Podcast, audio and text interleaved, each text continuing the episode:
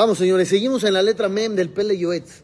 Ayer hablamos del gobierno, de la Memshalá y sus contactos y palancas y consejos. Ahorita habla de un tema que se va a pegar con el siguiente tema. Son dos temas juntos.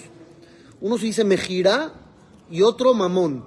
Ventas y dinero.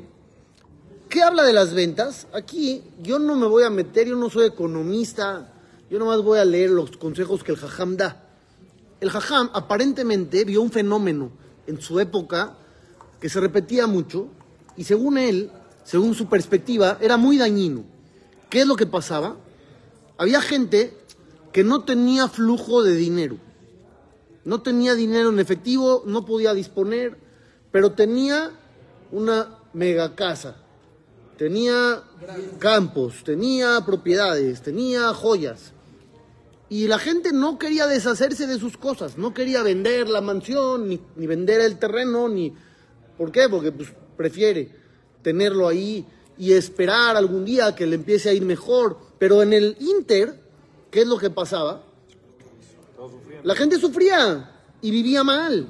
Y, y no tenía para lo básico, pero tenía una super casa.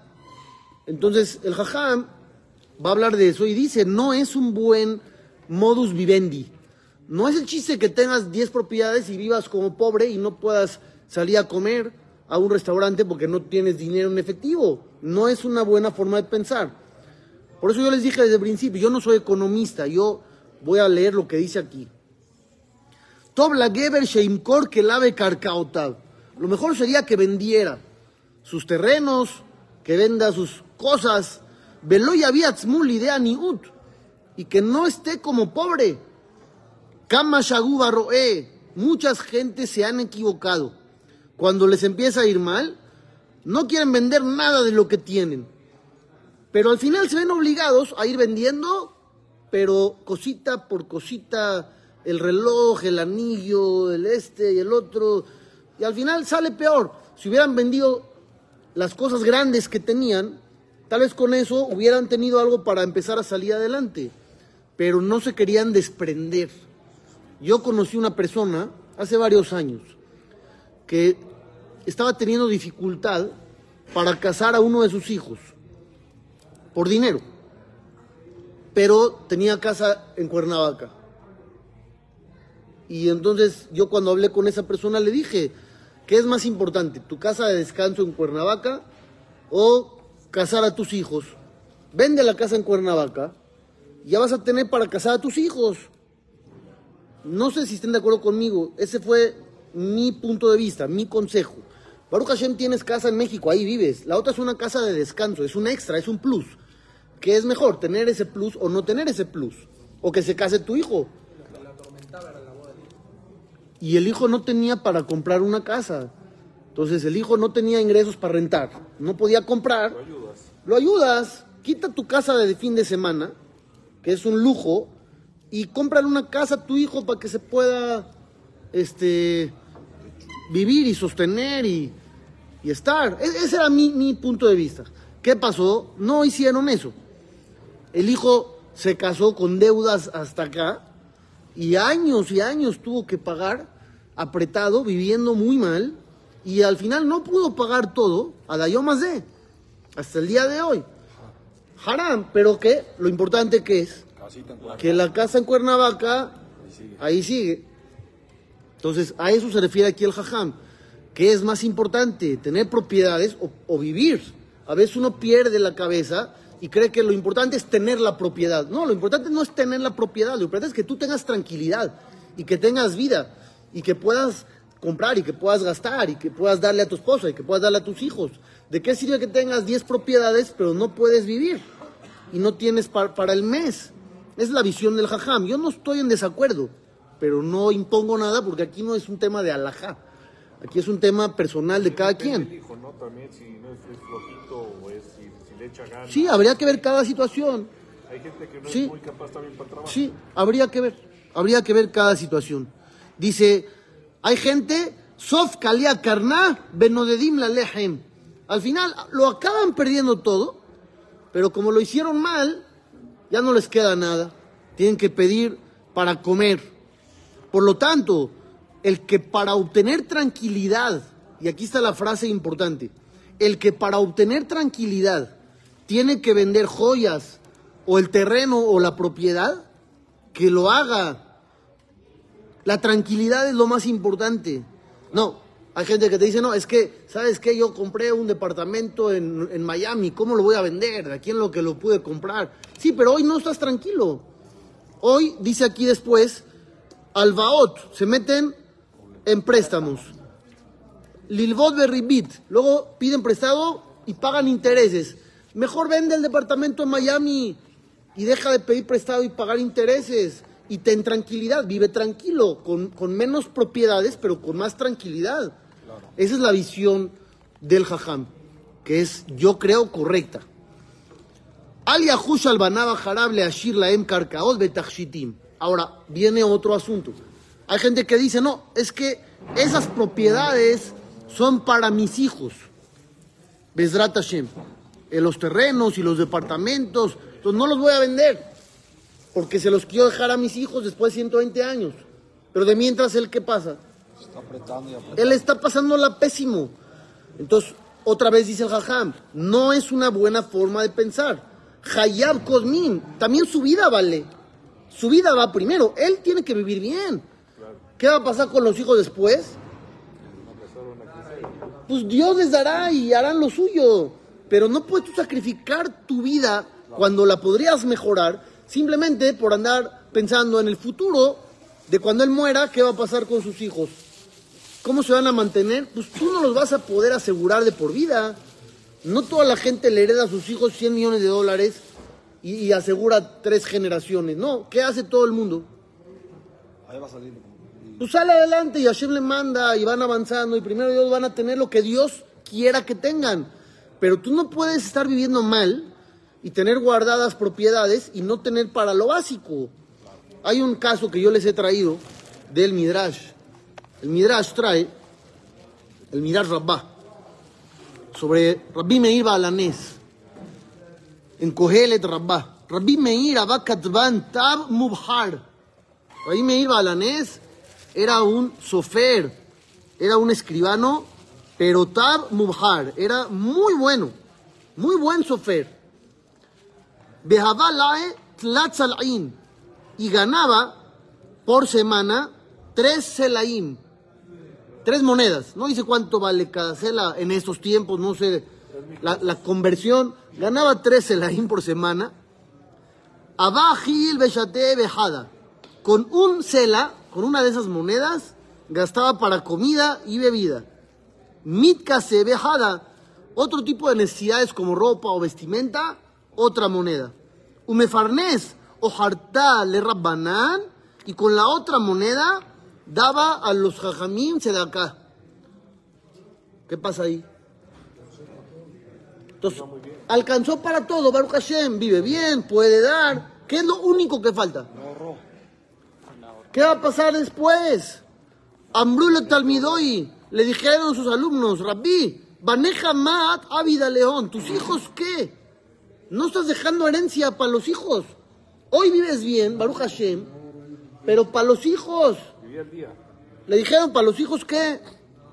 A Marlon le contestó a los alumnos, Inhabun tzadikim, si Bezrat Hashem, mis hijos van a ser tzadikim, no les va a faltar nada. ¿Por qué? Porque lo raiti tzadik mebakesh lahim. Si ellos serán buenos, Dios les va a mandar. No van a tener problema. Dios les va a mandar. ¿Eh? Rabbi Meir Balanés. Es el que está hablando, Rabbi Meir Balanés. Así dice Rabbi Meir. Porque el Pasuk, así dice. Lo raiti tzadik ne'ezab. Yo nunca había un tzadik que Dios lo haya abandonado. Entonces, si el hijo es tzadik, Dios no lo va a abandonar. Amén. ¿Está bien? Como él. Exacto, como él. Parece, parece. Beilá. Y la pregunta sería, ¿y si sus hijos no son buenos? Entonces, ¿qué va a pasar? Vean la respuesta de Rabbi Meir. Beilá. Y si Barminan no son buenos, Ani manía le oibea macom, ¿qué voy a dejar lo mío para enemigos de Dios? Si no son buenos, ¿para qué les quiero dejar? Así dice Rabbi Meir. Sí, sí, si son malos, ¿por qué le va a dejar a gente mala? ¿Qué van a hacer con ese dinero? Yo creo que se refiere, Cosas malas. yo creo que se refiere que son hijos que no saben manejar los negocios o no saben. No, dice Reshaí malos, Barminan, si van a ser malos. O llevé a Macom. Gente mala. Si Barminan son gente mala, ¿qué le vas a dejar tu dinero a gente mala? Van a hacer más maldades con dinero. ¿Quién sabe? ¿Quién sabe? Ya no sabemos. No, Hasdito, más que Entonces, por eso. Sí, sí, claro, pero digo, digo no sabemos porque no es adrede, no es que les está dejando adrede para que hagan pecados. Así murió el Señor, ¿qué puede hacer? no sabía. No sabía lo que iba a pasar. Entonces, vean, vean aquí cómo era la ideología de Rabbi Meir Balanés. Un poquito parecido, dos mil años, hace dos mil años, parecido a lo que dice aquí el Pele Yoetz. Tú tienes que vivir bien. Y Besdat Hashem, tus hijos no les va a faltar nada. Ten fe. Hay muchas personas que hoy Baruch Hashem tienen bien y sus papás no les dejaron. No a todos les dejaron. Entonces, si Dios quiere que tengas, vas a tener, no te preocupes. Pero tú no puedes sacrificar tu vida y vivir como pobre por pensar en dejar una herencia. Eso es lo que está en contra del jajam. Dejar una herencia es muy bueno si hay. Pero si no hay, no hay. Y Dios va a ayudar a los hijos. Pero tú ahorita necesitas para comer, necesitas para vivir, necesitas para ropa. No, voy a dejar ahí el departamento sin... ¿Por qué? Esa es la, la ideología que el jajam dice que está equivocada. Tal vez este señor de la casa de Cuernavaca dejó su casa para, su, para venderla para su retiro de él. No lo sé, pero en ese momento había algo que dinero. hacer. Y era un lujo, ¿sí me explicó? En ese momento había una necesidad mayor. ¿Qué es Sí, sí. más importante? ¿Casar a un hijo o tener una casa de descanso? No sé, tal vez ustedes piensan diferente a mí. No estoy diciendo una alajá. Aquí no hay, no hay este, ley. Cada quien puede opinar. Yo, yo, mi opinión es esa. Hay prioridades en la vida. Para mí esa es una prioridad. No es básico tener una casa de fin de semana. Mucha gente no tiene y vive y, y va y viene. y no, no está deprimido, amargado en una clínica de rehabilitación. Está Baruch Hashem bien. Hay prioridades. Sí.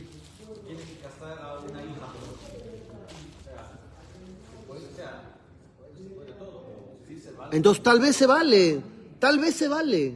Habría que analizar cada cosa. Tal vez si él tiene una casa de 1500 metros cuadrados, vive él y su esposa, y, el hijo que se va a casar no tiene, ¿sabes qué? No necesitas los 1500 metros. Vendes, ya te compras una casa súper bonita de 250, 300 metros, casas al hijo Y vas a vivir bien tú y bien él. No sé, otra vez, es mi opinión. Repito, yo, yo así creo. Yo así creo. Pero bueno, además, ראוי לבנים שלא יחוש על עצמם, כי אם לחוש על אביהם באימם, להחזיק בידם, שימכרו את כל אשר להם, יחלקו לסביבתם בכבוד ורווח, בלי כל טרדה. Ahora habla al revés. ¿Qué pasa si los hijos, Baruch Hashem, tienen y los papás no? Entonces ahí, ¿qué pasa? Hay que ayudar, ¿no? Entonces también la responsabilidad de los hijos es ayudar a los papás. Y aquí podría pasar al revés, que el hijo tenga 10 propiedades y los papás no tienen para pagar su seguro médico. Entonces ahí también estaría cometiendo el hijo un error. ¿Por qué? Porque hay prioridades. Es lo mismo, pero del otro lado. Es la otra cara de la moneda. Y llamas titit halal. Ahora, habla obviamente en esa época, más que en la de hoy, donde las mujeres no trabajaban. Hoy en día es muy común. Las mujeres ya salen, trabajan, ganan su dinero, emprenden, ya es otro planeta. En ese tiempo, las mujeres no, no chambeaban como hoy. Entonces dice, si la mujer ve a su marido que está apretado, que no le está yendo bien, que las cosas no le están funcionando, te hazekeu bidbarea tobim, que lo motive, que lo apoye con palabras bonitas. Aparte, pero que le diga palabras de apoyo, palabras bonitas. Mucho de la autoestima del hombre a veces es dependiendo cuál es su desempeño como proveedor, es como él se siente valorado. Un hombre que no está pudiendo proveer se siente que está fallando a su misión como marido. Así hay muchas personas que sienten. Yo no estoy diciendo que así deba ser, pero así algunos sienten.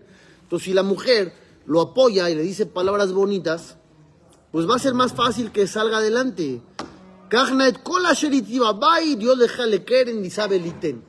A veces la mujer tiene joyas, tiene anillos, tiene esto, collares, que valen un dineral. Y otra vez, en la casa no hay para comer. Pero ¿qué es lo importante? Que en la caja de seguridad del banco hay unas joyas muy valiosas. Y mucha gente dice, no, no, esas, esas no se tocan. Porque son de la, de la abuela que heredó a la hija y a la nieta. Y ella, la nieta, ahora va a heredarle a la hija y a la nieta. Y van a ser las joyas que nadie usó nunca. Claro, ahí las tienen guardadas de generación. Pero todo el mundo las guardó. Y todo el mundo las tuvo. Y pasaron de generación en generación pero nadie les dio provecho. Se pelearon por ellas, tampoco las usan porque como son muy caras, miedo. pues no, ¿cómo vas a salir con eso? Y ay, vas a ir a la boda con eso, no, no tienes, no eres rico y vas a ir con una joya de, de 100 mil dólares, no. Pues ¿para qué son? Para guardar, para guardar. Y, y el guardar y guardar y guardar se fue pasando seis generaciones seguidas y mucha gente hubiera podido solucionar sus problemas económicos vendiendo esas joyas. Pero la gente a veces se bloquea y dice, no, no, no, ¿cómo crees? No vamos a venderlas, son de la abuela. Dice el jajam, mal pensado, mal hecho. ¿Por qué? Porque ya lo dijo el, rey Shelomó. Tob, pat hareba ba. Es mejor tranquilidad. Es lo que hay. Tranquilidad. El dinero no es el objetivo. El objetivo es la tranquilidad que te da el dinero. Y si tú tienes dinero pero no tienes tranquilidad, ese dinero no te está sirviendo de nada. Y que confía en Dios, que no lo va a abandonar. Uno dice, es que si me deshago de eso y luego, y luego, y luego Dios te ayuda, tú tranquilo, ¿cómo has llegado hasta hoy? Dios te ayudó, te va a ayudar. Dios va a expandir todo lo que tienes, te vas a llenar de verajá.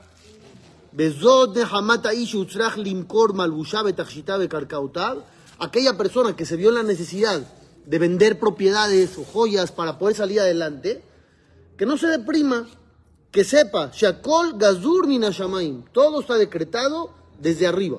Entonces, Dios quería que esa propiedad ya pasara a manos de alguien más. Tú no te preocupes. Y en un futuro, primero Dios, vas a adquirir otra. No es que te tengan que llevar a una depresión, que sepas que todo estaba manejado desde arriba.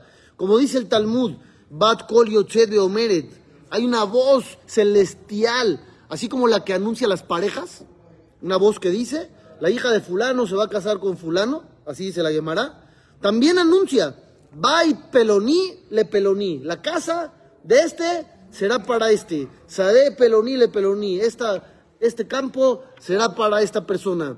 Entonces, Ismach Beiteno da a Hashem que al revés, que se alegre y le dé gracias a Dios que tiene propiedades para vender para poder salir adelante.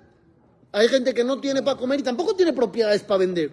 Baruch Hashem, tienes unas propiedades que puedes vender y volver a vivir bien. No, te deprimes porque la vendiste. Alégrate de que la tenías. Una pregunta. También la mujer, lo que está diciendo del hombre. Sí. Que no tiene. Sí. Si la mujer sí tiene, o sea, tiene trabajo y ella también Claro. Claro, lo ideal sería que marido y mujer... Sí, lo ideal sería que marido y mujer tengan un fondo común. No hay, yo es mío porque soy hombre y yo trabajo. Y entonces yo te, doy y, agradece y ruégame. Eso no está bien. Lo mejor es, el hombre gana, es para toda la familia, para eso es el dinero. La mujer gana, es para la familia. Si Baruch Hashem, yo soy de la idea, yo, que si el hombre gana lo suficiente, que él mantenga y que el dinero de la mujer sea para ella. Yo, esa es mi, mi forma de pensar, porque es importante que la mujer tenga sus dineros. Pero si no alcanza, pues aportar. Otra vez, ¿para qué es el dinero? Para la familia, para vivir bien. Si cada quien va a tener su dinero aparte y, y cada uno vive mal, pero cada uno es lo mío, eso no está correcto. Son una familia, son una pareja que se fusionen y que hagan las cosas bien. Todo mundo tendría que aportar si es necesario. Si el hijo tiene 18 años y empieza a chambear y está soltero y vive en la casa de los papás y los papás están apretados, que aporte también. Él vive de ahí, come de ahí, tiene un techo ahí. ¿Por qué no aportaría? Que Dios nos mande verajá siempre, atzlajá, abundancia y podamos dar.